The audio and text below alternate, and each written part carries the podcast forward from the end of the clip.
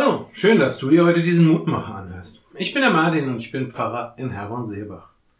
Was ist das höchste und wichtigste Gebot? Mit dieser Frage versuchte einer der Gegner Jesu, Jesus einmal hinters Licht zu führen.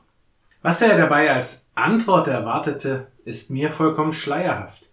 Denn eigentlich liegt auf der Hand, was Jesus antworten muss. Denn so war es von Generation zu Generation weitergegeben worden. Höre Israel, der Herr ist unser Gott, der Herr allein. Du sollst den Herrn, deinen Gott lieben, mit deinem ganzen Herzen, mit deiner ganzen Seele, mit deinem ganzen Denken und mit deiner ganzen Kraft. Oder, um die Worte der heutigen Losung aus Psalm 31, Vers 24 zu zitieren, Liebet den Herrn, alle seine Heiligen. Die Liebe zu Gott ist eine Grundkonstante des Glaubens. Immer wieder wird sie empfohlen, immer wieder wird sie angemahnt. Denn wer sich nicht mit seinem ganzen Leben, seinem ganzen Sein, mit allem, was er oder sie hat, Gott anvertraut und sich ihm hingibt, der kann glauben, so viel er oder sie will. Es wird nicht helfen. Die Liebe ist, wie Paulus schreibt, geduldig.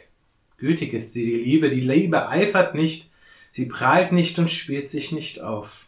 Sie ist nicht unverschämt. Sie sucht nicht den eigenen Vorteil. Sie ist nicht reizbar und trägt das Böse nicht nach. Sie freut sich nicht, wenn ein Unrecht geschieht. Sie freut sich aber, wenn die Wahrheit siegt. Sie erträgt alles, sie glaubt alles, sie hofft alles, sie hält allem stand. Diese Liebe, sie ist alles andere als einfach. Doch gerade im Versuch gegenüber Gott diese Liebe zu leben, beginnen wir auch unseren Mitmenschen gegenüber ganz anders aufzutreten.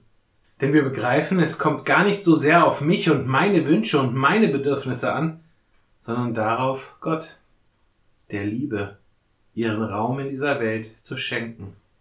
Und am Ende, da bleiben dann Glaube, Hoffnung, Liebe, diese drei. Aber die Liebe ist die größte unter ihnen. 1. Korinther Kapitel 13, Vers 13. Ich lade dich ein, noch mit mir zu beten. Gott, dich zu lieben, das ist die einzige Sache, die ich für dich tun kann.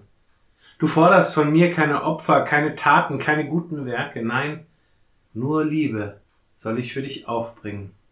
Manchmal, da weißt du, fällt mir diese Liebe unheimlich schwer.